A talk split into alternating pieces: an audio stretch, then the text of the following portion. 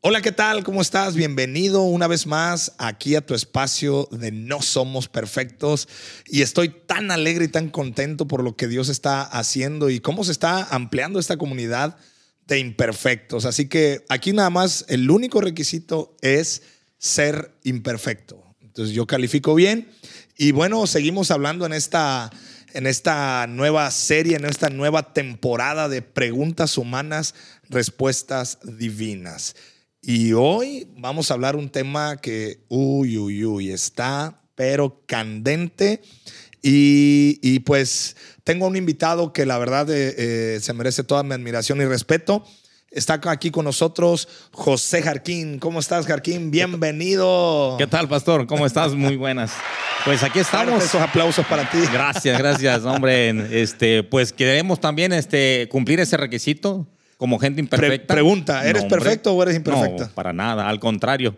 Me sobra todavía, o me falta más bien por así decirlo, mucho que alcanzar todavía. totalmente imperfecto. Entonces, totalmente imperfecto. calificas para estar acá. Así es, correcto. Oye, Jarquín, pues la pregunta y el, eh, hoy vamos a hablar de el mal, pero con esta pregunta, que es una de las cuatro preguntas que quiero que abordemos.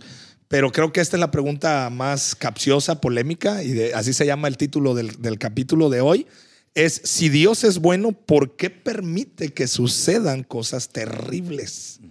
Una muy buena pregunta. Excelente pregunta. Y vamos a abordar estas, esta pregunta y más preguntas, Jarquín, ¿sí? Correcto. En general vamos a estar hablando acerca de el mal, el bien y el mal, que son preguntas que, que todo cristiano y no cristiano nos hemos hecho. Y bueno, pues estamos aquí para, para resolver estas preguntas. Pero bueno, antes que, que todo, este, Jarquín, platícanos, eh, para que la gente te conozca, la comunidad imperfecta te conozca, dónde estudiaste, eh, cuál es tu formación teológica y, háblanos un poquito de ti. Sí, gracias. Mira, pues realmente yo soy oriundo de aquí de Cihuatanejo. Eso. Pues nos conocimos desde muy pequeños. Así es. Este, primeramente nos congregamos en una iglesia, es la iglesia aquí que está por urgencia del Seguro Social, la iglesia Cielo y este, traigo una formación de asambleas de Dios. Y, este, y nos venimos a, a congregar a esta iglesia, este, encontramos aquí el calor también este, eh, la aceptación y hemos estado creciendo aquí. Nosotros este, tenemos una formación teológica, sí, verdaderamente.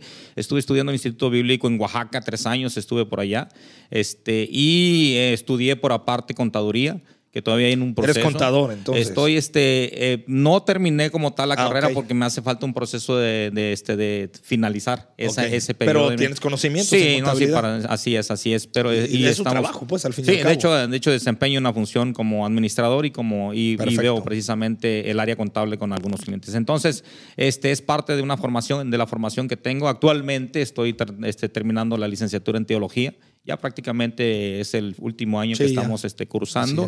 y realmente lo he hecho porque busco el crecimiento espiritual, el acercarme más a Dios. Y creo que esto nos ayuda para poder entender muchas cosas y sobre todo acercarnos más a Dios, que es, la, es el requisito más importante, yo creo, en nuestra vida, la función más importante. Así es. Oye, Jarquín, fíjate que ahorita se me viene a la mente eh, la teología, es, es, muy padre yo, yo estoy estudiando también este eh, el seminario. Tú estudiaste seminario. ¿Cuánto tiempo estuviste ahí? Tres años. Tres años de seminario. Entonces, tú tienes una formación teológica muy sólida, me consta, te conozco, como dices tú, de tiempo, de muchos años atrás, pero también este, eh, veo y sé que Dios te ha dado un don de maestro. Te gusta estudiar, veo que la, le sacas así, la, exprimes la Biblia y le sacas el jugo, así que le sacas unas buenas revelaciones. Dios te ha dado ese don. Y eso es lo que yo quiero que compartamos en este, en este, en este episodio. Pero hay una realidad, Jarquín. La teología, ahorita nos metemos a este rollo. Sí, claro, claro. Pero la teología, eh, de repente, ¿no crees tú que se malusa? ¿O se malentiende? Eh, hay una, creo yo que a veces caemos en un abuso de interpretación en ese ah, sentido. Y muchas veces este, queremos darle el y le perdemos, le, desenfocamos el, el, sentido bíblico, lo que verdaderamente la palabra de Dios nos habla y nos dice. Y muchas veces acomodamos la interpretación a nuestra, a nuestra idea, a lo que nos beneficia a nosotros o a lo que creemos que es lo que debe de ser. Y precisamente la teología se encarga de enfocar de redireccionar nuestra forma de pensar, porque verdaderamente este, te debemos entender que para eso hay herramientas que nos ayudan a poder comprender, analizar, interpretar y poder exponer la palabra de Dios. Eso es muy importante, sinceramente. Entonces, eh, yo creo que, eh, y tengo la idea y tengo este, esta convicción, necesitamos más teólogos en este tiempo. Eh, estoy totalmente de acuerdo. Porque no sé si te das cuenta, pero hay una interpretación, yo creo que errónea, eh, de lo que realmente es el sentido de la palabra de Dios. Se me viene a la mente un, consejo que me dio mi pastor, el pastor Juan Speaker, le mando un saludo. Eh, él, me, él me decía y nos dice siempre a los pastores, traten de transferir lo más fiel que se pueda al Evangelio a las nuevas generaciones, pero lo más fiel. Y para eso se ocupa la teología. Es correcto. De hecho, la teología no tiene que complicar la interpretación, al contrario, tiene que hacerla fácil de entender. Estoy contigo en eso. Fíjate que uno de los requisitos más importantes de un teólogo, por así decirlo, el requisito más importante del teólogo no es que te aprendas toda la Biblia o que sepas mucha teología, sino que practiques verdaderamente lo que estás aprendiendo, lo que dice la palabra de Dios. Es vivir la palabra. Ese es el sentido. Ese es el sentido. Y pues, sabes, me encanta que estés hablando de esto. Creo que eres una voz autorizada en esto. Y las nuevas generaciones que nos están escuchando, los muchachos, eh, no hay que darle vueltas a este rollo de la, de la teología. Al contrario, hay que, hay que estar bien fundamentados. Y me doy cuenta, pues, que a veces eh, hasta un mismo podcast viene a sustituir eh, la palabra de Dios de repente para algunos chavos, para algunas personas. Yo creo que estas son herramientas. Y la intención de este episodio en particular es inspirar a los que nos están escuchando, inspirar a la comunidad imperfecta a que se metan más a la palabra de Dios. Sí, correcto. De hecho, este, yo creo que más hemos sido llamados no para ser admirados, sino para impactar a, las, nuestras generaciones. Eso es algo muy importante porque muchas veces la, gente busca ser, este, estar en el punto focal, es decir, eh, ser ovacionada o, ser, o estar en, en, el, en el lugar donde uno puede verse, donde uno puede ser admirado. Pero no es esa la función, sinceramente. Necesitamos entender que la palabra de Dios no es para recibir admiración, es para admirar a aquel que la inspiró. Wow, Así de sencillo. Súper bueno, de acuerdo, totalmente de acuerdo pues podemos estar hablando de teología todo este tiempo y, ya vi que a ti te fascina y, yo estoy muy fascinado también. No, pero, pastor, quisiera antes, antes este, agradecerte la oportunidad que me das este, de estar aquí contigo. Creo que es la primera vez que, estamos aquí conversando y hacer esto una plática amena, una plática lejos de cámaras y micrófonos, pues es una plática como dos personas que queremos aprender. Correcto. Y que esto va a ayudar tal vez a que otros les Dios ilumine sus vidas a través de este podcast. Eh, esa es la idea. Eh, queremos inspirar por medio de estas preguntas que son difíciles, son duras, son preguntas eh, que yo he dicho que son tabú. yo lo digo por mí, yo desde muy niño, yo decía, pero eh, hacía estas preguntas, oye, mamá, papá, este, tío, tía, este, maestra de niños, de escuela de, de, niños acá en la iglesia, este, ¿por qué Dios permitió que mi papá se muriera? Y no, no cuestiones a Dios, chamaco, ¿tú quién eres para cuestionar a Dios? Y eh, de repente uno se la van haciendo esos tabús, pero vamos entrando a cuestión. Claro que sí. Vamos a la primera pregunta. Eh, yo nada más estoy aquí como que tirando la pregunta. y no, este, está aquí. Y la vamos a resolver juntos, pero obviamente aquí, aquí. Si Dios creó todo, ¿también creó el mal? Esa es una muy buena pregunta. Yo creo que de alguna manera es una pregunta de inicio que todos en algún momento nos hemos hecho esa pregunta. Sí. Este, si existe Dios, porque existe el mal. Ajá, o sea, si Dios creó todo también, entonces el Dios creó el mal. Sí, claro. Entonces, si Dios creó todo, ¿eso incluye el mal? Entonces es una pregunta que merece una respuesta al final del día. A eso. Y tenemos que sentar una base principalmente. Y, la base principal es entender este, ciertos atributos que Dios tiene. Adelante. Y uno de los principales atributos que Dios tiene es que Dios es un Dios santo. ¿sí? Es un Dios santo y un Dios inmutable, que significa que como, como es un Dios santo, e, en, Él no existe la maldad. En él no hay ah, maldad. Perfecto. Inclusive la palabra lo califica y lo expresa que Dios es tres veces santo. Es decir, es intolerante al pecado e intolerante a la maldad. Wow. Pero este y que esa ese atributo que tiene nos envía al segundo atributo que es inmutable. ¿Qué quiere decir esto? Que él no cambia. No cambia que las, las, situaciones o las circunstancias por las que se pueden, que se pueden dar no cambia su, su, inmutabilidad, no cambia su santidad. No permite que se cambie su santidad. ¿Por qué? Porque Él es un Dios perfecto. Ok, a ver, entonces la respuesta es sí o no. No, para nada. Perfecto. Eso es este, eh, porque es importante dar la respuesta. Claro, claro. o sea, si Dios creó todo, también creó el mal, la respuesta es no. No. Hay, cierta, podemos, este, podemos ahondar en esa, porque esa pregunta tiene mucho que dar, sinceramente. Tiene jiribilla. Sí, sí, sí, tiene mucho que dar. Fíjate, algunas personas pueden decir, algunos, algunos teólogos inclusive pueden, este, califican que Dios no, no, este, no creó el mal directamente, pero lo hizo posible indirectamente. Bueno. Esas son, son, son situaciones ah. totalmente distintas. Sí. Pero para poder entender o para poder. Eh, la misma pregunta cuando dices, si Dios lo creó todo, ¿creó también el mal? Al momento de que decimos eso, estamos este, inspeccionando una pregunta que se tiene que hablar de la fe. Es decir, que apelas a la existencia de Dios. No podemos contestar esta pregunta sin hacer a Dios a un lado, dejar de creer en Él. ¿Por qué? Porque la misma palabra nos habla que Dios da evidencia de su existencia. Así es. Y Dios se revela, se ha revelado a nosotros a través de su creación. Ha dejado una huella, ha dejado una evidencia. Entonces el, ateo, el, este, las personas que niegan la existencia de Dios, ellos pueden decir, bueno, si, es, si Dios existe, si Dios es un Dios bueno y, y bondadoso, ¿por qué existe el mal entonces? No lo puede quitar. Pero ahí está, ahí voy a atreverme a agregar, ¿de acuerdo? Eh, claro, me, preparé y, eh, me da un poquito de nervio meterme a esto, pero ahí voy, ahí voy. Tengo aquí mis apuntes. ok, yo para darle un, ejemplo un poquito más, este, estoy totalmente de acuerdo contigo, pero es lo siguiente. Eh, yo haría otra pregunta para ejemplificar más. ¿La oscuridad existe, sí o no? ¿O qué es la oscuridad? Lo que pasa es que cuando hablamos de oscuridad, realmente, cuando decimos oscuridad, pues es que la oscuridad realmente no existe. Es la ausencia. Es la ausencia de, la, luz. Entonces, el mal es la ausencia. Es la ausencia de Dios. Ahí está. Así de sencillo. o sea, es que no es tanto que Dios creó el mal. No, no, no. O sea, es que quitas a Dios de todo este asunto de tu vida y inmediatamente hay oscuridad.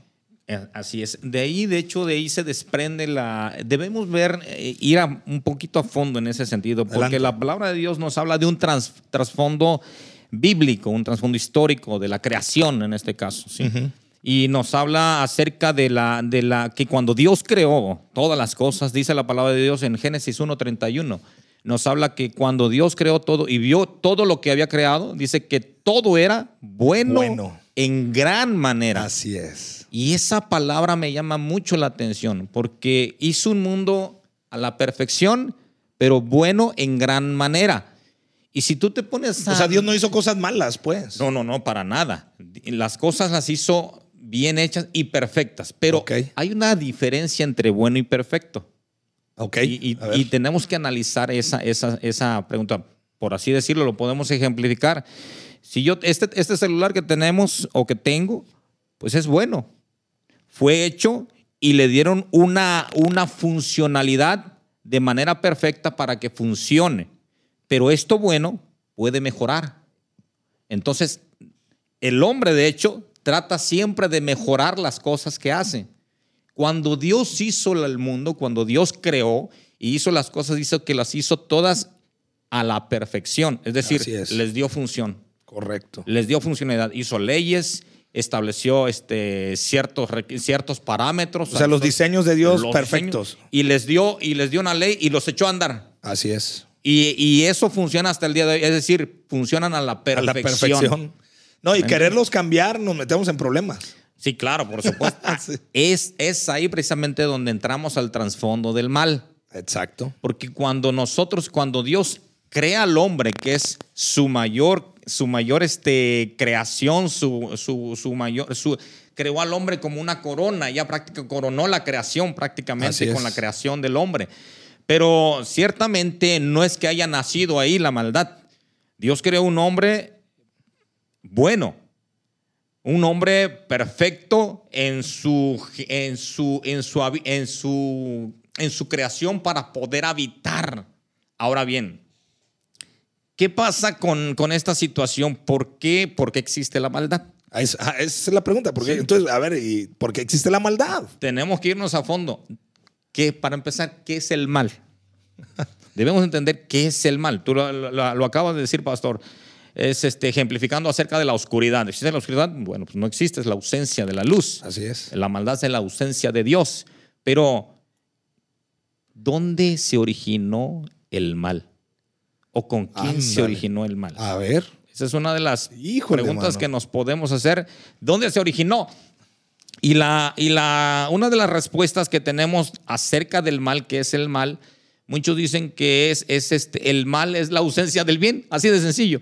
Pero debemos de entender que el, mal es... Bueno, es una respuesta práctica. Sí, es una respuesta práctica que siempre se ha, se ha dado. Sintetizada, ¿no? exactamente como la que decimos, la, la oscuridad de la ausencia de luz. Es una síntesis de, Es una síntesis, pero en realidad la, el, mal es, es, el, es el, el resultado de nuestra voluntad de querer hacer el mal, de, pecar, nos, nos, Sospecho que te vas a meter al libre albedrío. Tal vez parte que me encanta, me encanta. Eh, es, parte de eso. Nada más que tenemos que, mira, Dios hizo, Dios hizo a las criaturas, a toda su creación, a la creación que no hablamos de, no, no del hombre, sino toda la creación que es animada, que Dios dio, que Dios sopló y creó de la nada. Sí. Al, al, único, a la única especie, la única especie que Dios se permitió formar de lo que ya había. Bueno, de hecho hay muchas que formó de lo que ya había, pero la única especie que le dio aliento de vida fue al hombre.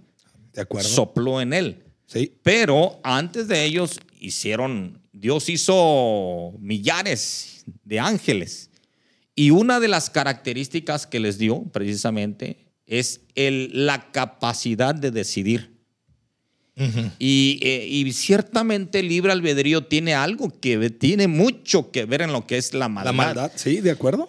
Y yo, yo escuché por ahí a alguien que decía que, que la maldad eh, no tenía nada que ver con el libre albedrío, sino con la soberanía de Dios.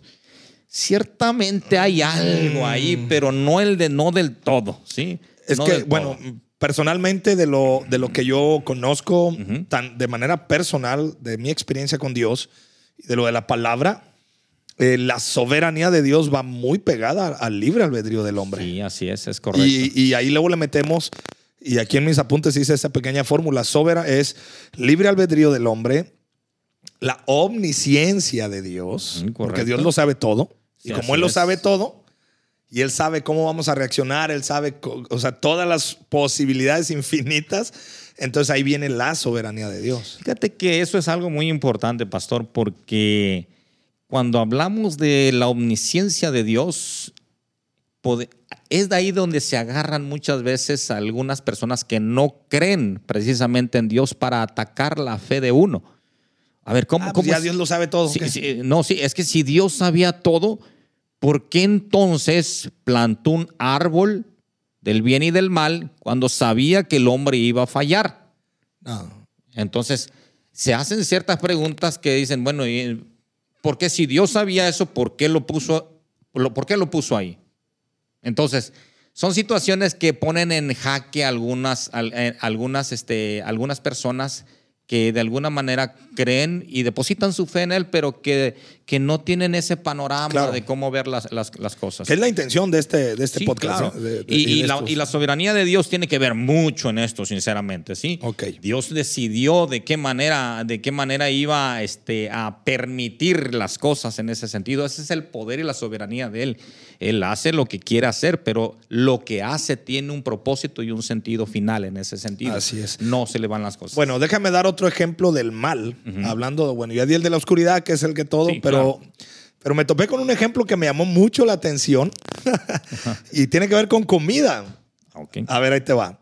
Quiero que nos imaginemos, para los que nos están escuchando y nos están viendo, un pedazo de queso redondo, así, pero que si somos de la costa, queso fresco, este, si los que son de otra parte de la República o otra parte de Latinoamérica o de Estados Unidos, un queso, ese famoso queso de ratón. Ah, ok. A ver, las caricaturas nos enseñan ese queso ratón y hay una característica, tiene unos agujeros. Ajá, sí, cierto. ¿De acuerdo? sí. Pero ¿por qué existe ese agujero? Ese agujero no tiene sentido si no está el queso. ¿Ves? ¿Qué es la maldad? O sea, es que la maldad también habla de la existencia de Dios. Le da forma. Le da forma, pues. Le da forma. O sea, ese agujero de queso, si tú vienes y le haces el agujero al queso, ese agujero existe porque le quitaste el queso. Es correcto, así es. La maldad existe porque estás quitando, vamos a llamar ese término, a Dios del corazón del hombre, porque Dios es omnipresente y, Dios está en todos lados. Sí, sí, pero del corazón del hombre hay Dios, Dios ahí sí, el libre albedrío, Dios dice, no, es que si tú no me dejas entrar, entonces tú me quitas de allá, ahí hay un vacío que se llama maldad. Ahora, fíjate, en ese aspecto, aún Dios en su soberanía y, y en su omnipotencia, Él puede hacer lo que Él quiera, pero no va, no, no, no, va a violentar Exacto. ¿Sí? La voluntad que ha puesto en el hombre, la libertad que... Es decir, la libertad es parte de la perfección de la creación de Dios. Claro. No la podemos quitar. Sí, y la libertad es la capacidad de elegir lo bueno y lo malo. Eh, sí, es la capacidad de elegir lo bueno y lo malo. Es la capacidad tenemos, que, que tenemos de elegir entre varias opciones. Ah, y el poder de elegirlas. claro. El poder de elegirlas, porque igual puedes tener varias opciones, pero si no te dan la autoridad de elegirla, elegir alguna de que te guste, no lo vas a poder hacer. Es como si tú llegas a una, a una heladería, ¿no? Y le pides un helado de. No ves el montón de helados. Ves el montón de helados y dices, no, pues deme un helado y el heladero te da el helado que él quiere. no, espérate, no quiero este. Quiero, no, pero este es el que te este conviene. el que yo quiero dar. imagínate que Dios dijera, es que este es el que te conviene y ten y ya. Exactamente. Ahí ya está violentando la libre albedrío. Claro que sí. Y hablaríamos de, de una imperfección del carácter de Dios. Ah, total. wow. entonces. Eh, a ver, quiero, ah, vamos a hacer una pausa. Por favor, este, respiren profundo los que están escuchando esto ya nos metimos a rollos, pero bueno, me encanta, yo estoy acá. Bueno, a ver, tengo unos apuntes, te los quiero compartir y me ayudas a, esto. Y lo dijiste ahorita, Dios es bueno y todo lo que creó es bueno. Claro. ¿Y por qué todo lo que Dios creó es bueno? Porque la fuente es buena. Entonces de ahí ya Dios absolutamente es bueno. Ahí, ¿no? Entonces, Dios no creó el mal lo que creó es la libertad del ser humano de hacer el bien y el, mal. O sea, nos dio ese libre albedrío. Correcto, así es. Y el, y el poder de escoger, no nada más esa capacidad de tener opciones, sino, o, no nada más el tener las opciones, el poder de escoger, ¿no? Así es, es correcto. Y, este, por eso Apocalipsis 3 dice, no, este, yo estoy aquí a la puerta llamando, ¿no? Sí, es una El que me quiera abrir, yo voy a entrar.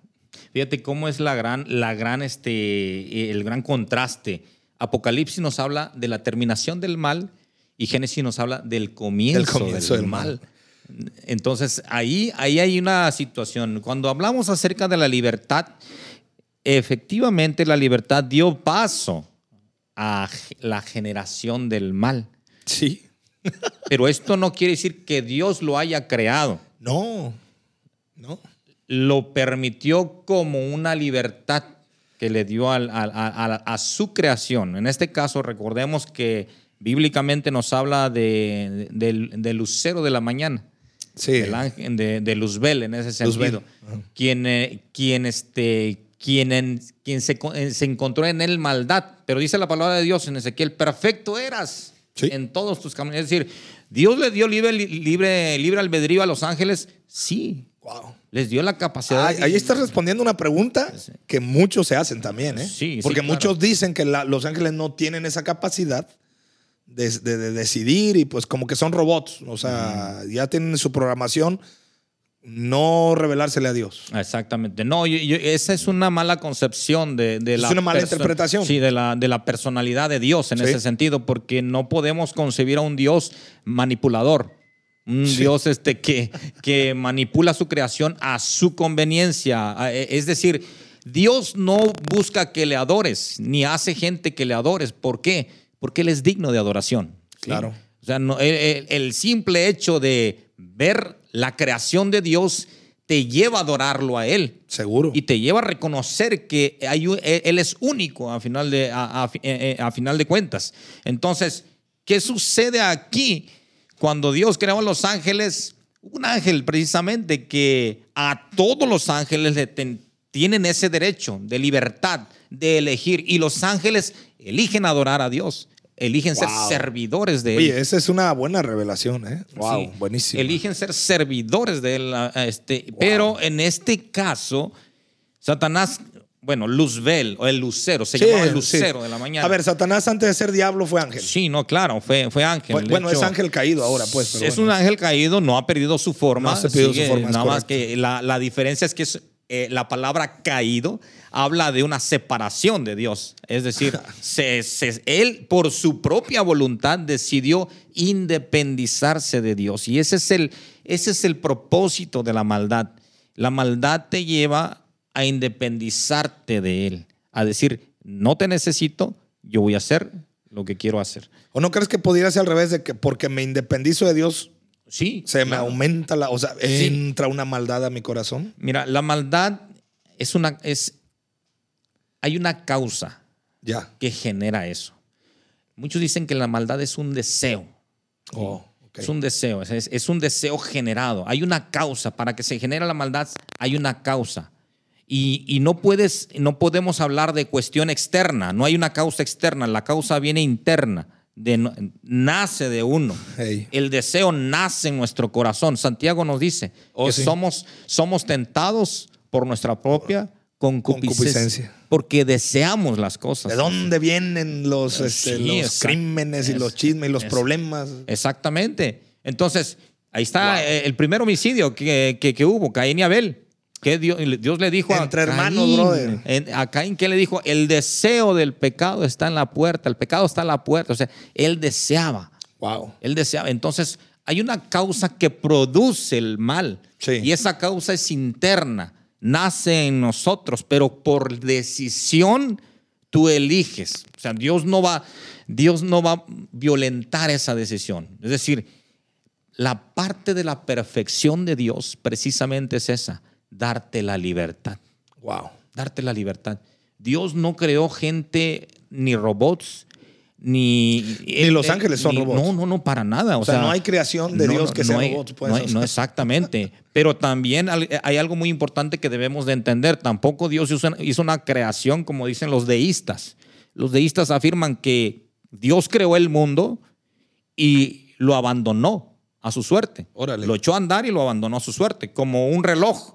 Como un relojero que crea un reloj, le da cuerda y lo deja ahí que funcione solito. Y, y, que se las arreglen solitos. No, Dios, Dios hizo el mundo y creó el mundo y está al pendiente de nosotros en ese sentido. Ahora bien, fíjate bien, hay algo muy importante que debemos recalcar.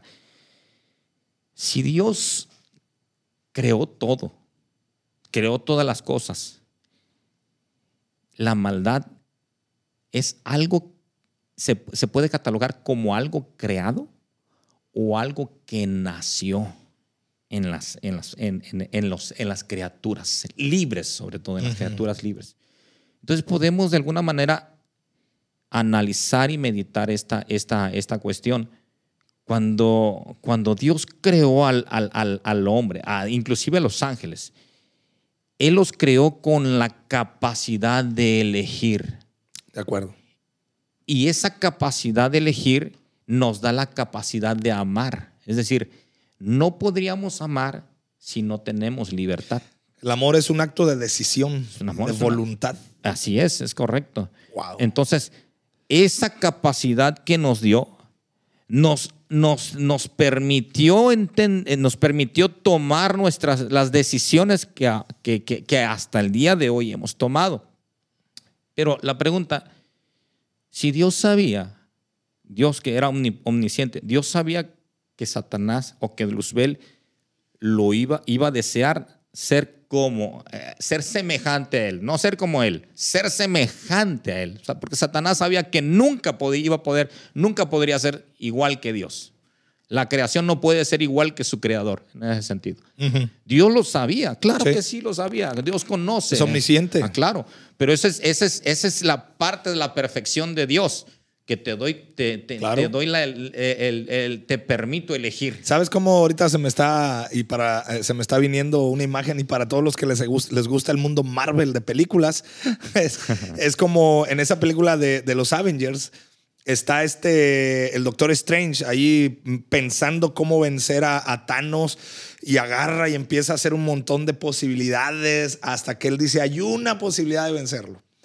Me imagino que Dios en su omnisciencia es, a ver, hay un montón de posibilidades de tu libre albedrío a donde te van a llevar. Y Dios las conoce todas esas posibilidades. Ahora, la pregunta es, ¿cómo se prueba el amor? Ah, buena pregunta. ¿Cómo, se, ¿Cómo pruebas tú que amas a una persona cuando te decides por ella? Así es. Así de sencillo. Uy, ya de ahí nos metemos a otro tema. Pero bueno, vamos a, déjame otra vez eh, tomar la pelota y, meternos a este, a este campo. Oye, yo tengo una, una, tengo una observación para que me ayudes a, a este, a, desglosarla. Eh, esta me la topé en un, en un libro. Un altísimo porcentaje de la maldad en el mundo es creado por el hombre. ¿Qué hay de eso? Eh, realmente hay una, hay una verdad en eso, en ese sentido. yo, me topé con esto y, dije, lo quiero hablar. Lo que pasa es que no es un altísimo porcentaje, sino que la maldad fue creado primero por un ser y, y, y ese ser depositó en nosotros un, un engaño, disfrazó la, la, disfrazó la mentira, le dio el disfraz de verdad. Ya. Y caímos en esa trampa. Es decir, nos salimos de ahí. ¿Qué pasó con eso? Digo, caímos y porque mucha gente dice, no, yo no caí. No, bueno, no es que no caímos, se refiere pues a Adán y Eva. Desde ahí, a ellos, de ahí. Mira, y, eso, es una, eso es algo muy importante porque eh, mucha gente dice, pero es que si Adán y Eva no hubieran comido del fruto del huerto, no estuviéramos en esta condición. Creo yo, así como te puse el ejemplo del celular, que las cosas pueden mejorar aún más. Yo escuché a uno de mis maestros de teología uno de mis profesores que nos decía, miren muchachos, nosotros de alguna manera yo he, entrado en un análisis y yo pienso y creo, porque esto es, a veces tenemos esa opción de, analizar y a veces de, especular. Eso es hacer teología. Cuando uno especula y empieza, pero tiene que haber una lógica en ese sentido. Y una de las lógicas que él tiene nos decía, nosotros de alguna manera hemos, nos hemos quejado de, que Eva y Adán pecaron en el huerto porque comieron, pero que si no hubieran comido estuviéramos en otras condiciones. Yo creo que no era el propósito de Dios hacernos a la imagen de Adán, sino, que hacer, sino hacernos a la imagen de Cristo. Es decir, en algún momento, aunque no hubieran tomado ellos, no hubiesen comido ellos del fruto, en algún momento iban a caer porque el propósito de Dios no era hacernos a la imagen de Adán, sino llegar a la estatura de Cristo. Es decir, a perfeccionar en su totalidad su creación. ¿sí? Es decir, ya no ser bueno, sino ser perfecto. Lo bueno se puede mejorar, mejorar pero lo perfecto ya no se puede mejorar porque está completo totalmente. Y Jesucristo, y, y, en Cristo precisamente, Eso encontramos la perfección. él es nuestra plenitud. Claro, exacto. Pablo lo decía, ¿no? Que llegar a esa plenitud con Cristo. No, de hecho, la palabra perfecto viene del hebreo tamín, que significa perfección, completud, madurez, integridad. Entonces, y, podemos vivir en un mundo este, sin, este, lleno de maldad, pero también podemos vivir en un mundo cuidando nuestra integridad en ese sentido. Pero mientras estemos aquí, estaremos batallando con oh, ese lado. Y, el jalón hacia la maldad es fuerte. Y, por eso ocupamos, eh, tenemos que tener una conexión espiritual con, con Dios, una comunión con Dios, el Espíritu Santo, nuestro ayudador. Jesús dijo, no los dejaré solos. O sea, ahí es ya eh, meternos a, una vida espiritual, a una vida de comunión con Dios, porque todos estos argumentos y pensamientos, ideas teológicas son muy buenas porque nos ayudan a, tener bien, bien amueblada nuestra cabeza de la percepción de Dios. Pero nada de esto funciona si no nos conectamos con este Dios. Es correcto. digo, nada de esto funciona si no viene el Espíritu Santo y nos revela al, al, Jesús del cual la Biblia nos habla y a ese Dios del cual la palabra nos habla. es correcto. ahí aterrizamos. Entonces, eh, segunda pregunta, si el mal existe, ¿eso es prueba de que Dios no existe? Porque es una estoy haciendo preguntas que, sé que, que, que se hacen. Yo creo que esa pregunta se responde a sí misma, de hecho. A ver, explícanos, porque, sí, yo creo que también sí, pero explícanos. Sí, porque si, me, si nos preguntan si el mal existe, eso prueba que Dios no existe. Bueno, es que si, si, si te das la oportunidad de creer en el mal, te tienes que dar la oportunidad de creer en el bien. O sea, si ves el hueco de ese queso. claro, te, te, evidencia que hubo algo ahí. ¿Me entiendes? Entonces. Ese es para las personas y sobre todo hay muchos que se dicen ser o se creen eh, este, ateos. Es. Y esta es una pregunta que muchos eh, que se dicen ser, digo se dicen ser porque a veces, pues es como una más, ah, pues soy ateo, ¿no? Y ya. Sí, claro. Yo creo que el, mal grita, existe Dios. Dios existe. Y ahí le pegaste al clavo. Sí. O sea, si yo veo mal, ves puedes ver la imagen de Dios ahí. Ahí está la, ahí está la, ahí puedes ver en la maldad se puede apreciar el socorro de Dios. Así es. Wow. Eso es, eso es tremendo. Ahora, vámonos a la pregunta. Esta es la pregunta clave de este, de este episodio.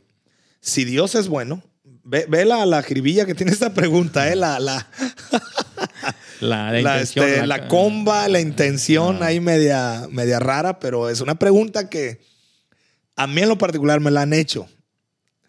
Y, voy a ser bien honesto, voy a ser muy imperfecto eh, y voy a ser muy transparente. Me ha dejado patinando. La neta. Porque en muchas ocasiones yo he usado esta expresión. Es que Dios lo permite. Y la pregunta es esta. Si Dios es bueno, ¿por qué permite que sucedan cosas terribles? Ok, esa es, esa es una muy buena pregunta. ¿Ves? Mira, para contestar esa, esa pregunta, yo te podría decir, en el ámbito de la libertad que Dios nos dio, Dios hizo la libertad posible, la hizo un hecho. El hombre potencializó ese hecho, esa libertad la hizo suya. Dios hizo posible el mal en la libertad, pero el hombre. O sea, Dios hizo posible. A ver, un poquito, ah, explica eso porque ah, suena como que Dios, lo, Dios hizo el mal. No, Dios hizo posible el mal al darte la ah, libertad. al darte la libertad. No es que Él lo haya hecho. Dios hizo posible el mal porque te dio la libertad. Por la existencia de Dios en automático. sí. Dios hizo posible el mal al darle la libertad al hombre, pero el hombre evidenció el mal con sus hechos. Ah, ok. Entonces son dos cosas totalmente distintas. C.S. Lewis nos decía, me encanta una frase que él usó y, usó para precisamente evidenciar el sufrimiento y nos dice que Dios nos susurra en, nuestros, en, nuestras, en nuestras emociones. Dios nos susurra en nuestras emociones, nos habla nuestra conciencia, pero nos grita nuestros sufrimientos. Y nos grita precisamente para despertarnos de un mundo que está dormido y, sumergido en sus afanes y en sus deseos precisamente. Es decir, C.S. Lewis lo cataloga como el megáfono de Dios. El sufrimiento lo, lo, cataloga como el megáfono de Dios para despertarte. Es decir, si tú me dices, ¿Por qué Dios permite el sufrimiento? Dios permite el sufrimiento, no es que el sufrimiento es una respuesta del mismo hombre. Es, eh, o sea, el sufrimiento sí, es una evidencia. Es la evidencia del hombre. ¿Por qué? Porque muchas veces somos una, estamos alejados de Dios. Otra, muchas veces somos mal administradores de los recursos ah, que Dios nos ha dado. Y por ser mal administradores de esos tenemos una consecuencia. Aquí la cuestión es de que, ¿qué hace Dios? Con ese sufrimiento que por, dicen algunos, ¿por qué permite Dios el sufrimiento? No, es que no, el sufrimiento ya está, ¿no? Sí, el sufrimiento ya está. Y es una consecuencia de nuestra maldad. Exactamente, es una consecuencia de nuestra desobediencia, de nuestro pecado, de nuestra maldad. A ver, entonces, no sé si tú lo has escuchado, yo te lo vuelvo a repetir, ¿eh? y me da, y estoy siendo transparente aquí con la comunidad imperfecta, porque somos, no somos perfectos. Hasta lo he dicho desde el púlpito, es que Dios lo permitió. y me da, me da mucha pena, eh, incluso en, en este, cuando he ido a consolar a personas que perdieron familiares y yo voy, no, hermano, hermana, este, pues Dios, Dios permite estas cosas para que nos acerquemos a Él. Y así como que y sobre todo lo hice en mis primeros, en, los pininos ministeriales. Sí, sí, claro. del pastorado. Yo, ahora que lo, lo veo y, veo, a ese, veo ese, a ese Gamaliel de hace 20 años atrás, 15 años atrás, digo, chispas, o sea, no tenía yo una, una, claridad de este asunto, ¿no? Y este, pues es que, y muchos cristianos y muchos creyentes nos acuñamos ese, ese eh, o sea, no le tenemos, no le damos una explicación y la primera que se nos ocurre es, ah, es que Dios lo permitió. Pero yo te hago la pregunta, José, este, Jarquín, eh, ¿Es bíblico decir Dios lo permitió? Es, a ver, eh, teológicamente es correcto expresar Dios lo permitió. Mira, hay algo que se llama la concurrencia de Dios. Ah, ok. Sí, he escuchado eso, lo he escuchado. La concurrencia de Dios precisamente es cuando las cosas van acorde a su voluntad pero su voluntad está por encima de esas cosas en ese sentido.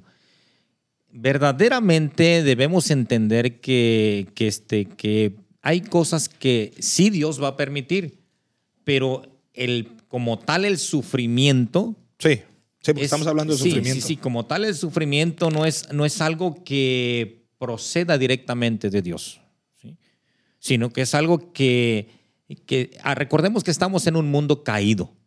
Recordemos que las circunstancias de este mundo cambiaron desde que abandonamos a Dios. Entonces no podemos culpar a Dios de lo que suceda. Eso nos tiene que dar a entender y nos tiene que, nos tiene que dar luz de que las personas que fallecen, las personas que padecen de algún sufrimiento, de alguna pérdida, de algún dolor, de X cosa, nos tiene que dar luz de que no pertenecemos a este mundo. De hecho, eso lo hablamos en el, en el episodio número 2, en, el 1, perdón, el episodio 1 de, de esta serie, de por qué Dios permite eh, que unos sanen y otros no. Y hablamos de esto, o sea, de que pues, la enfermedad viene, es parte del ser humano. Sí, claro, exactamente. Y, y, el sufrimiento también es parte, es más, sufrimiento es parte de la vida. Ajá, o sea, yo, yo sí lo, lo, en términos prácticos, no tan profundos teológicamente como estás ahorita hablando, pero el sufrimiento es parte de la vida. Sí, es parte de la vida, es parte de un proceso. Y es más, el sufrimiento hasta es una buena herramienta para llevarte a crecer. Sí. Y la realidad es que por el sufrimiento muchos nos acercamos a Dios. Mira, has dicho algo muy importante. ¿Qué sucede con el sufrimiento? El, el sufrimiento es un inhibidor del mal, es un inhibidor de, catástrofes mayores. Wow. Es decir, es el libertador de, de, nuestras vidas. ¿Por qué? Es, el ejemplo claro es un niño que no sabe, no, sabe identificar lo caliente. Y si va a la estufa y está prendida y lo toca, se, quema. Ese pequeño dolorcito. Sufrió, le dolió. sí, ese pequeño dolorcito le, le, está mostrando que si, que si él hubiera puesto, que él ya no debe de poner la mano ahí, porque si no va a recibir un mal mayor. Otro ejemplo muy claro y muy preciso es la gente que tiene lepra. La gente que tiene lepra pierde la sensibilidad del dolor, vive anestesiado. Mm, eso es terrible. Y es precisamente por la insensibilidad del dolor no se da cuenta que se hace un, un, este, un mal mayor. Así es. Pueden perder extremidades, pueden perder muchas cosas en ese sentido. Es decir, el sufrimiento muchas veces es juega a favor de nosotros. Oh, sí. ¿Para qué? Para que, para que podamos entender que no, para que entendamos de que Dios lo va a usar o lo, lo, lo, o, nosotros nos, va, nos va a ayudar a entender que lo que está pasando en nuestra vida nos tiene que voltear a ver hacia Dios. Claro, de acuerdo, wow. hay algo tan preciso en la parábola del hijo pródigo. Fíjate nada más. En esa parábola, el, el, papá le da, le da su herencia, se va. Sí. Pero hay algo, algo muy importante que debemos de entender. el padre sabía que el hijo iba a regresar. Por eso lo estaba esperando. Lo estaba esperando. Porque él sabía que iba a regresar. ¿Por qué? Porque sabía que apartado de él no iba a poder hacer nada. Que iba a llegar el punto en que el sufrimiento le iba a llegar y que iba a, que iba, eh, iba a reconocer su error, iba a regresar a él. Y cuando regresara, él estaría esperando. Sí. El sufrimiento precisamente nos habla de la bondad. No, y llegó tronadísimo el hijo. ¿eh? Sí, y lo recibió. Pero ve, ve, en medio de su sufrimiento se acordó. Sí, sí. De hecho, el sufrimiento nos, nos ayuda el, a sufrimiento regresar. Le, detonó ahí. Dijo, bueno, en la casa de mi padre, hasta el jornalero más básico come mejor que yo. Y yo creo que lo que debemos este, proceder o lo que, lo que tenemos que eh, recaer. A ver, entonces, nada más, antes de, Te interrumpo tantito, José. Entonces, Dios permite que sucedan cosas terribles, ¿sí o no? No, no, no, no, no, no permite. La respuesta es no. No, no, no, para nada. Sí, porque eh, eh, yo he escuchado desde púlpitos, desde muchas plataformas, redes sociales, así como que Dios nos está eh, mandó este sufrimiento para santificarnos. Y, Bueno, de hecho usan, usan el ejemplo de Job. Ah, sí, bueno, ah, sí oh, usan. y es que eso es un ejemplo que se puede tomar para poder fortalecer esa área pero no tanto fue así. No. No, no, no, no, tanto fue así. El sufrimiento de Job este, tuvo, que, eh, tuvo que ver otra situación totalmente distinta. Sí, y el detalle está ahí que es Satanás. Yo creo que, y ahí en lo particular, eh, y de lo que hablamos al principio, ahí es donde entra la teología, eh, la interpretación. De ahí la importancia de conocer y tener principios teológicos y tener una buena teología sustentada en la palabra de Dios. Pero sí me doy cuenta que el libro de Job es uno de los libros que más se tergiversa. Hay una, hay una tergiversación de, lo que realmente nos quiere hablar Dios en ese libro. Mm, sí, hay un trasfondo ahí que tenemos que analizar. Sí, y yo creo que honestamente, eh, yo creo que tendríamos que hacer un capítulo muy especial para estudiar Job. Y, sobre todo del sufrimiento. Sí, ahí le damos, y, son de las preguntas, son... Eh, Sufrimiento es uno de mis, de mis, este, de mis, de mis capítulos que vamos a hablar también en este. O sea, ahorita nomás estamos hablando del mal. Pero obviamente sufrimiento viene junto con pegado con el mal. Exactamente. Ok, hablemos un poco de libre albedrío, este, José. Sí. Libre albedrío. Eh, yo aquí tengo, hice, una, hice, uno, hice aquí unos, unas anotaciones. Libre albedrío del ser humano omnisciencia de Dios y la soberanía de Dios. Sí, correcto. Estas tres se mueven juntas. ¿Por qué? Porque Dios nos ha dado esa capacidad de poder escoger, de poder decidir entre lo bueno y lo malo y tener esas posibilidades. Pero como Dios es omnisciente, ¿qué quiere decir omnisciente? O sea, todo lo, sabe, todas las posibilidades infinitas de nuestras decisiones Él las sabe, pero no las va a manipular. Correcto. Pero Él las sabe. Y como las sabe, en todas esas posibilidades entra su soberanía para tener un plan para nosotros. Y en su soberanía, al fin y al cabo, Dios dice, aquí entra mi soberanía. Entre, en todas tus posibilidades de posibles decisiones que tú tomes, yo ya las conozco. Y es lo que hablabas tú de que del diablo y de que Adán y Eva, pues yo ya las sabía. Pero no la iba a manipular. No iba a Dios a manipular. Dios no va a manipularnos pues en esa área. Pero en su soberanía viene y dice, como conozco todas tus posibilidades, aquí me voy a... Cual sea que tú tomes A, B, C, D, F, G, o sea, ahí va a aparecer mi soberanía, ¿no? Y es donde hablábamos de la maldad. Ahí es donde la maldad, al fin y al cabo, también viene evidenciando a Dios. Sí, sí exactamente. Ayúdame a, explicar más esto que estoy. Yo creo que, ahí tenemos que regresar precisamente al Génesis, lo que acabas de decir. Este, eh, eh, ¿cuándo, podemos ver el, el, libre albedrío en su esplendor? Precisamente en el Génesis. Sí, en el, Génesis. Génesis es una, esa es, esa es la, eh, la, cuna de todas las doctrinas en ese sentido. Así es. Y, este, y podemos ver que la libertad la libertad se prueba cuando tienes la capacidad de elegir.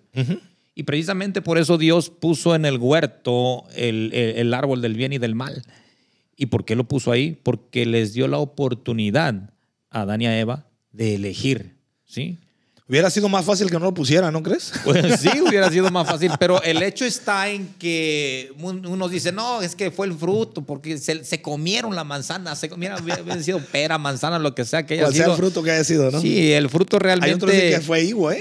ah, exactamente, pero estamos hablando de que no fue tanto, tú sabes bien que no fue tanto lo que el fruto que comieron, sino el fruto que dieron ellos ese fruto que nació de ellos en ese sentido, la decisión que tomaron al momento que eligieron, que tomaron su decisión en ese sentido. A ver, José, me estoy acordando, y esto es algo que yo he estado, eh, lo he analizado por mucho tiempo, lo, he meditado. Mm. No solamente al comer tomaron la decisión, bueno, tomaron la decisión de comer, pero Dios luego va y los confronta. Sí, claro. Adán, ¿qué, hiciste? Y Adán, no, pues la mujer. O sea, desde ahí también le estaba dando otra posibilidad de elección. A ver, Adán, ¿qué hiciste? Fíjate que dijiste, ah, dijiste anteriormente algo muy importante cuando este, hablamos de la libre, de libre albedrío. Es decir, que Dios siempre tiene un plan. Sí, el plan. Es decir, podemos ver, podemos ver un Dios, eh, eh, podemos ver la parte de la providencia de Dios. Es decir, Dios proveyó, proveyó una solución, proveyó una salida. Siempre ha provisto algo y en el huerto del Edén lo vimos también. Es decir, el, en, desde el Génesis hasta el Apocalipsis, la figura de Jesucristo está ahí como providencia de Dios. Totalmente. Y, me gustó lo que dijiste tú.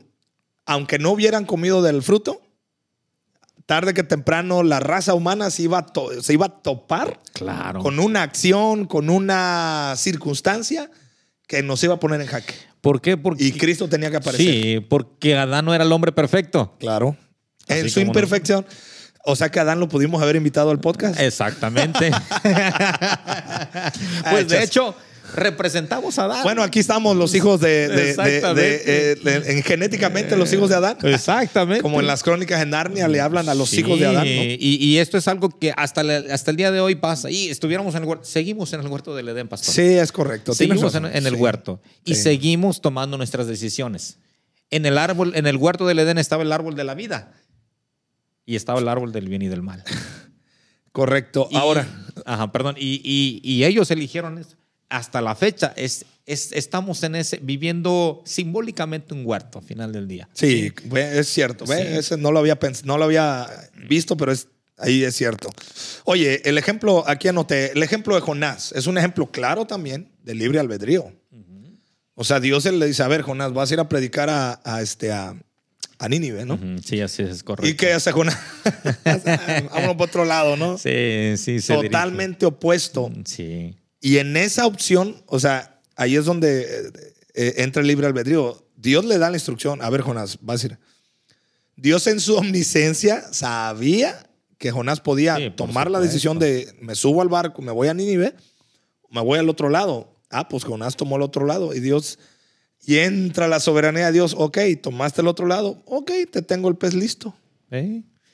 Mira, cuando, cuando... No hubiese sido necesario ese pez si hubiera tomado la otra opción. Sí, exacto. De ir directo. Sí. Pero Jonás agarró, se fue, se fue por la, por la libre, no se fue por la autopista para ir derecho. Correcto, así es. Entonces, allí es otro ejemplo de cómo Dios, el libre albedrío funcionó en Jonás. Sí, tomó su decisión. Tomó su decisión. Pero esa es precisamente cuando te hablé de la concurrencia de Dios, cuando, cuando, cuando el propósito de Dios se cumple y, Dios trabaja en ello. Pero le tenía listo el pez. Claro. Proveyó precisamente eso.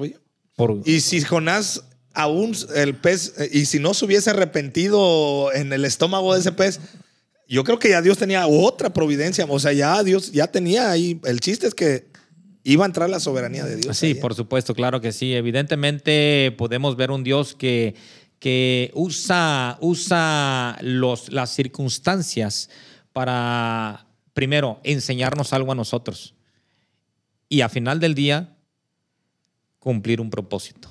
Claro. Cumplir un propósito.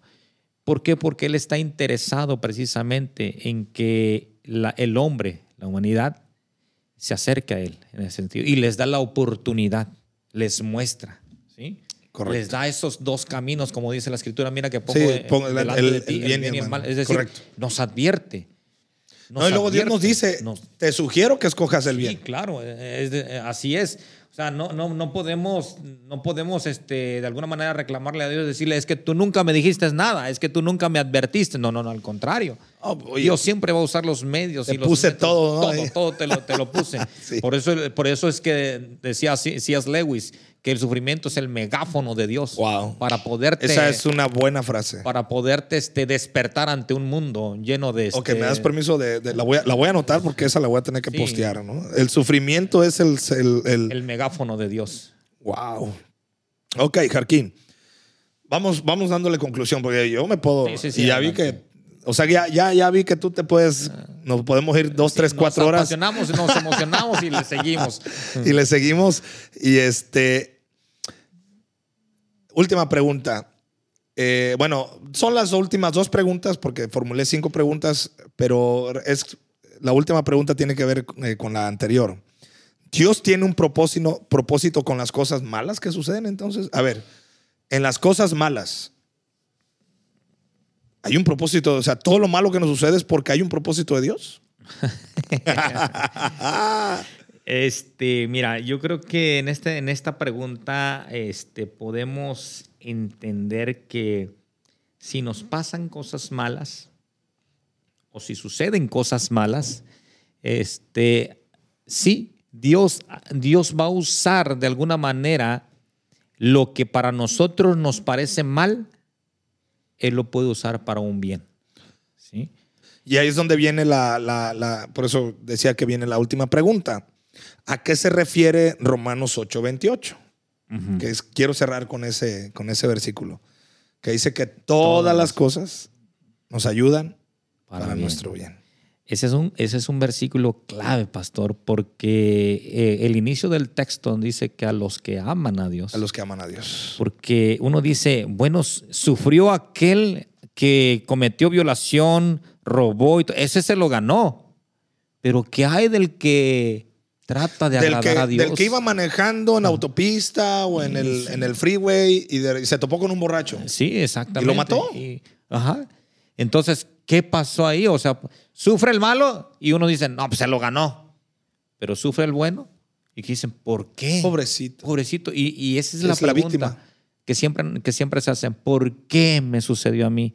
¿Por qué me pasó a mí? ¿Por qué se murió a mí? ¿Por qué? Pero no entendemos, siempre preguntamos el por qué, pero no el para qué. Exacto. ¿Para qué? Nos formulamos mal. Sí, formulamos mal el planteamiento al final del día. Entonces, aquí podemos ver que en medio de esas circunstancias, en medio de ese sufrimiento, podemos ver la mano de Dios. Y ese es, no, cuando hablamos de atributos, podemos inclusive meternos en la providencia de Dios. Por cierto, recomiendo eh, los libros de, de A.W. Tozer de los atributos de Dios. Ah, ese es muy bueno. Eh, tomo uno y dos. esto. Eh, en lo particular creo que sí es necesario que los que ya estamos cimentándonos o eh, aquellos que se están comenzando a cimentar más en su fe, ese es un libro que nos va, que te va a ayudar a, entender esto. Los sí, exactamente, los atributos. Y la providencia precisamente consta en eso, de, de, lo malo, de lo que nosotros pensamos que, que nos está provocando un gran daño, que, tal, que sí, verdaderamente lo podemos ver así, humanamente hablando, físicamente hablando, podemos caer en una, en, una, en una enfermedad, podemos tal vez tener un accidente. Recientemente yo me salí de la carretera en el carro el, este, hace dos domingos, de hecho no pude venir a la iglesia precisamente por lo mismo. y, este, y, me salí, pero son cosas que llegan a suceder. O sea, que Dios tiene el cuidado de nosotros. Claro que sí, Dios tiene el cuidado, el cuidado de nosotros. Suceden las cosas, suceden. Pero tenemos que entender que, que Dios usa los medios para mostrarnos precisamente su amor, su protección, su voluntad y muchas otras cosas más.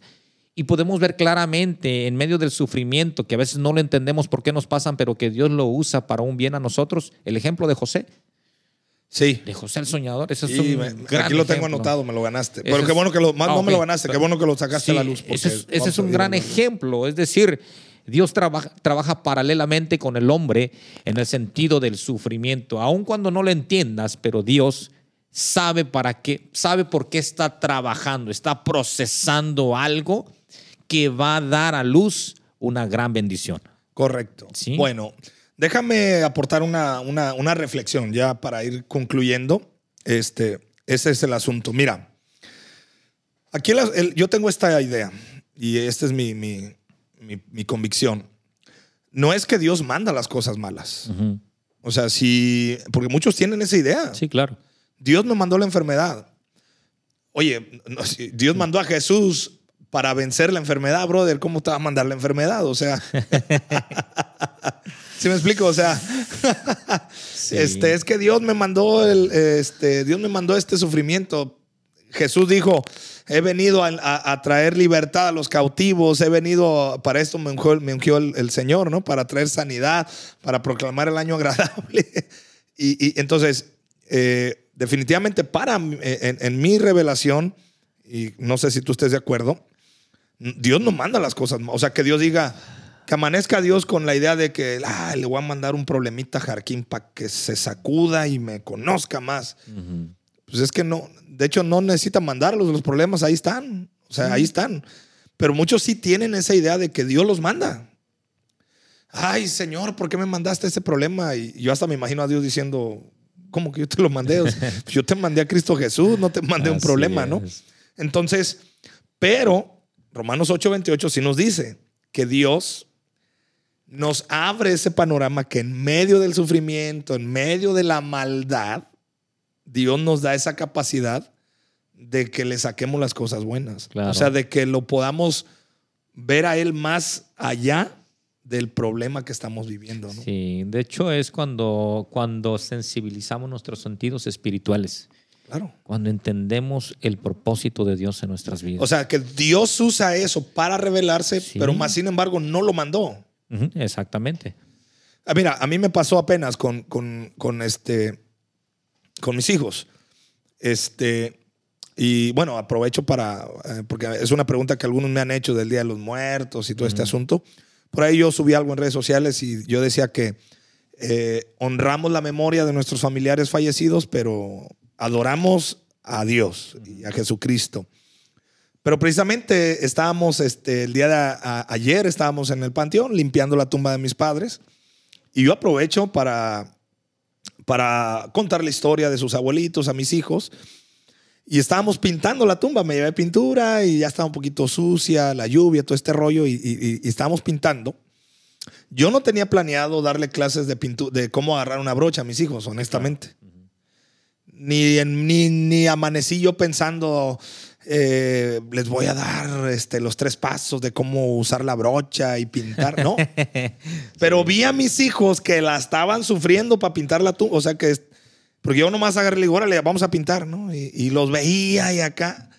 Entonces, usé esa situación para explicarles cómo pintar, cómo hacer, o sea, salió una lección de este asunto. Sí, sí, claro yo a mí me daba eh, me daba risa verlos pues este sufrir por decir así de que no podían pintar y se les chorreaba la pintura y estaban haciendo su relajo ellos ahí entonces yo ahí dije no déjame voy a utilizar esta situación para de una vez explicar cómo se debe agarrar una brocha cómo se debe de mojar la brocha en la pintura. Paso uno dos tres ¿me explico eh, tuve que aprovechar a ser papá pues ves entonces yo me imagino que así Dios, con las circunstancias, no es que Dios nos manda la maldad o las, el sufrimiento, sí.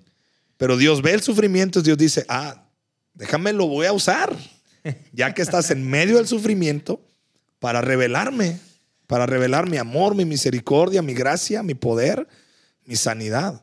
Así lo percibo yo y así, me, así es como yo me doy cuenta que Dios trabaja. Sí, de hecho hay mucha gente que dice, ¿y dónde estaba Dios cuando me pasó esto?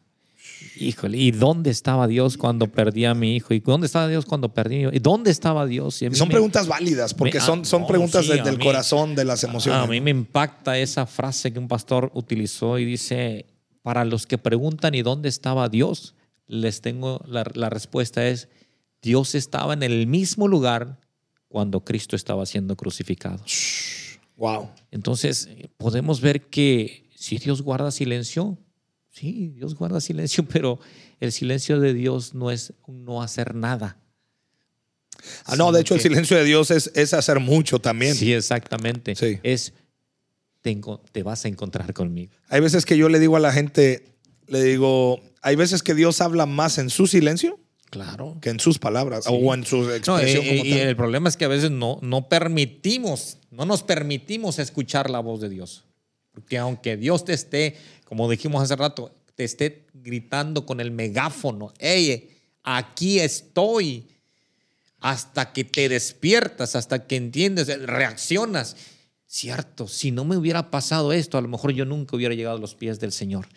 Yo me atrevo a decir que el, el 90%, y me quedo corto, el 90% de los que estamos dentro de una congregación cristiana o nos acercamos a conocer de Dios es por medio del sufrimiento. Traemos un trasfondo en ese sentido. Y, gracias, por así decirlo, gracias a ese sufrimiento, fue una escalera.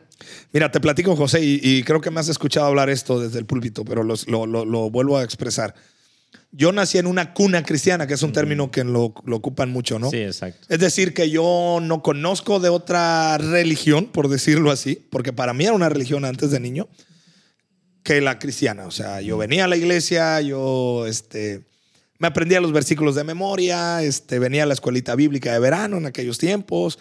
Eh, bueno, ¿no? Eh, hijo de pastor, entonces, pues de alguna manera ahí teníamos que estar.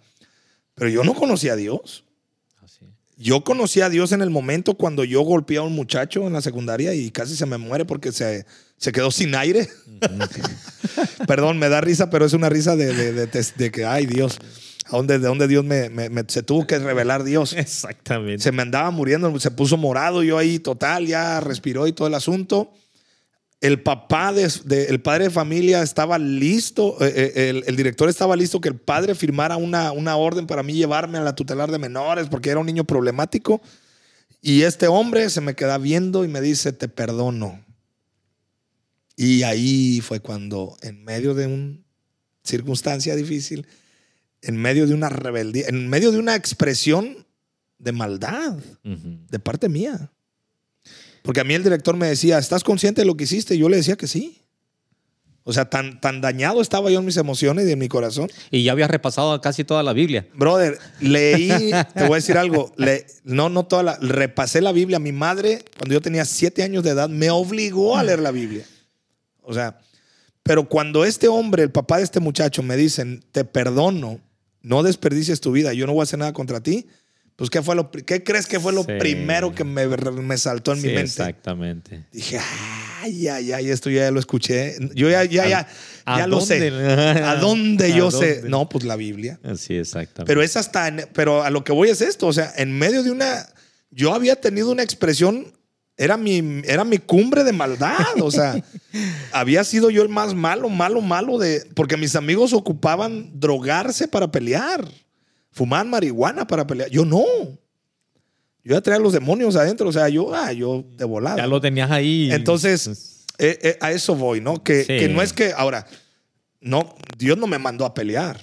Ni Dios me hizo iracundo. para nada, exactamente. ¿Ves? O sea, Dios no, Dios no dijo, ah, lo vamos a hacer iracundo para que conozca mi misericordia. No. Pero ¿qué hace Dios? En medio de mi maldad, en medio de mi ira, en medio de mis demonios que yo traía ahí, ¿Qué dice Dios? Aquí me lo voy a revelar. Ahí voy a usar esa Se personificó la palabra. Brother, totalmente. Y eso es muy bueno, la verdad. Mira, este, hay, hay algo que a mí me gusta mucho y que no sé a, qué horas terminemos, ¿verdad? Pero ya estamos terminando, pero dale, dale, dale. Este, hay algo que a, mí me llama mucho la atención en ese aspecto. Y, y, me gusta esta frase que te la quiero compartir. Adelante, adelante. Y nos dice, tus más grandes problemas hoy serán tus mayores testimonios el día de mañana. Wow, cierto. Eso es algo, algo verdaderamente sorprendente porque no entendemos la dimensión del sufrimiento hasta cuando echamos una vista atrás y decimos, wow, de todo esto me sacó el Señor. Y eso es algo que podemos testificar. Cuando Dios quita algo de nuestras manos es con la intención de llamar nuestra atención.